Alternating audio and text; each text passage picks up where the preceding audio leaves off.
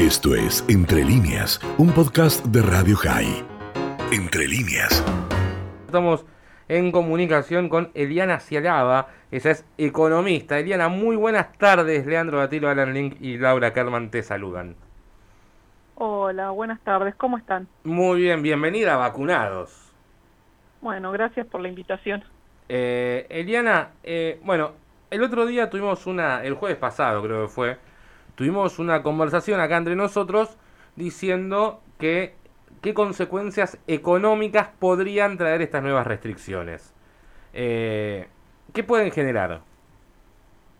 Bueno, principalmente lo que estamos viendo es que todas las restricciones, eh, digo, desde ahora o las anteriores, pegan principalmente en el sector privado. Por eso vemos tanta tanta protesta desde desde los locales que tienen que cerrar, la gente que no puede ir a trabajar o la declaran no esencial y, y tiene que no puede usar el transporte público. Entonces, eh, de alguna manera lo que seguimos viendo es eh, gente que está en, en, el sector público que pone normas o, o, restricciones que a ellos no los afecta eh, y afecta a la gente que trabaja todos los días y paga los impuestos para, para bueno, para mantener, digamos, también a, a esta gente que es la que le pone las restricciones, pero estamos viendo bastante complicación, principalmente en todo lo que es gastronomía. Eh, bueno, el tema de hotelería ya es un, un sector claro. que está semifundido. Y bueno, sabes que yo estuve esta semana hablando con gente que están un montón de locales que siguen abiertos, eh, analizando si van a seguir o no, porque el volumen que tenían de, de ventas a partir de la tardecita, que es a la hora que la gente estaba de alguna manera retomando su, su vida, eh, ya, ya, se vuelve a cerrar, así que, bueno, no, no le cierra los números, nos dijeron. Dice, un año lo aguantamos, eh, otro año más no lo aguantamos.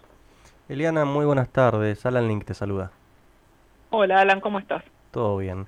Eh, digamos, saliendo un poco, ¿no?, de, de este tema tan triste, que es este el cierre de la fuente de trabajo de millones de argentinos, como son las pymes. ¿Cómo crees que el gobierno va a sostener, o sea, cuáles, cuáles crees que van a ser las consecuencias de que el gobierno trate de sostener a bastantes personas que hoy día no trabajan con IFE, con bonos, con esto, con lo otro? Porque la verdad, si, corregime si esto no es así, la Argentina está en un déficit. ¿Y cómo está financiando ese déficit el gobierno? ¿Y cuáles van a ser las consecuencias del, de la manera en que lo financian?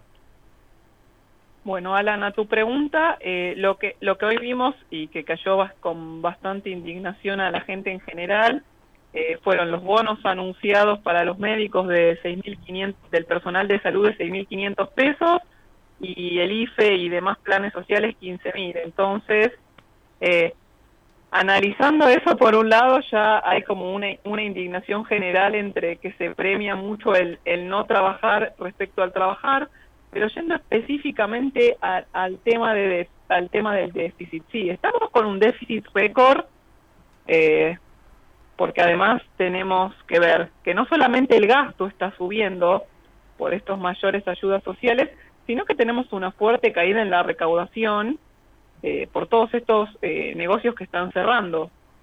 Eh, y bueno, la caída del consumo hace que se recaude menos IVA, bueno, una caída generalizada de los ingresos con una suba explosiva eh, del gasto, que obviamente se está financiando con emisión monetaria porque no hay margen para subir impuestos, aunque no vamos a dar ideas, pero ellos siempre se las ingenian de alguna manera para hacerlo y tampoco hay eh, fuente para tomar deuda, ni interna ni externa. Eh, vemos que están tratando de arreglar con el fondo. ¿Cuál es el problema del, del déficit fiscal eh, financiado con emisión? Es este tema que estamos viendo, inflación.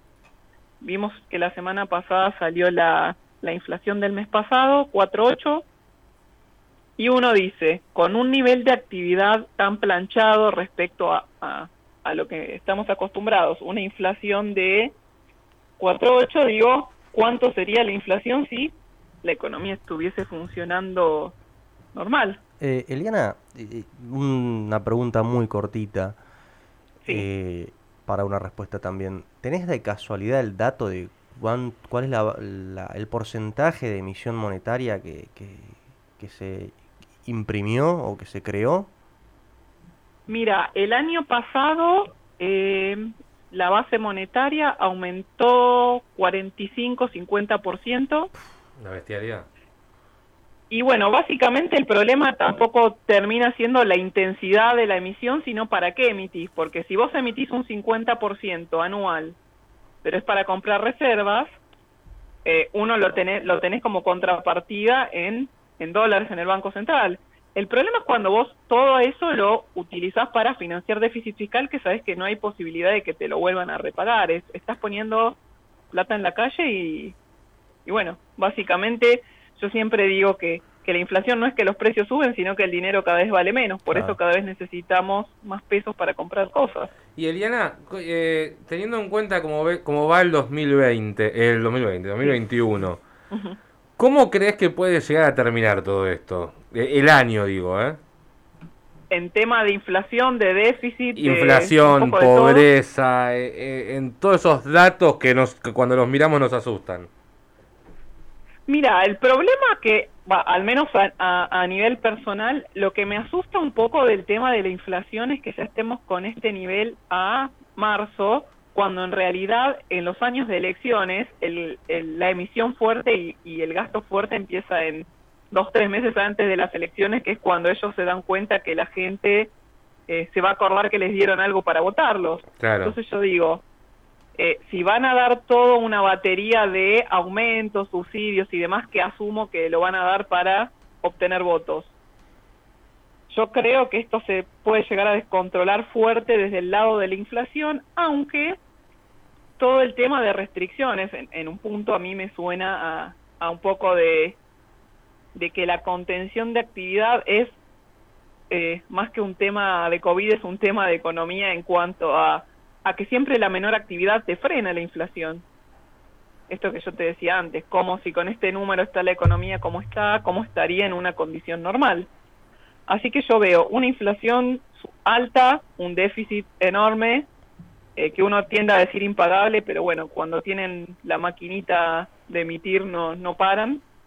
Y bueno, y la pobreza subiendo, porque nosotros vemos que la pobreza se calcula en base a, a los ingresos de las familias y los ingresos eh, claramente, sin entrar en, en el detalle de cada sector, están todos creciendo muy por debajo de la inflación. Así que muchas veces la pobreza, por la forma que se calcula, es si, los, si la inflación sube más que los ingresos, gente que es clase media eh, automáticamente se va a convertir en pobre. Eliana, eh, estos días estuve escuchando a un economista eh, relativamente famoso, si se le puede decir, que dijo que la inflación no está relacionada con la emisión monetaria.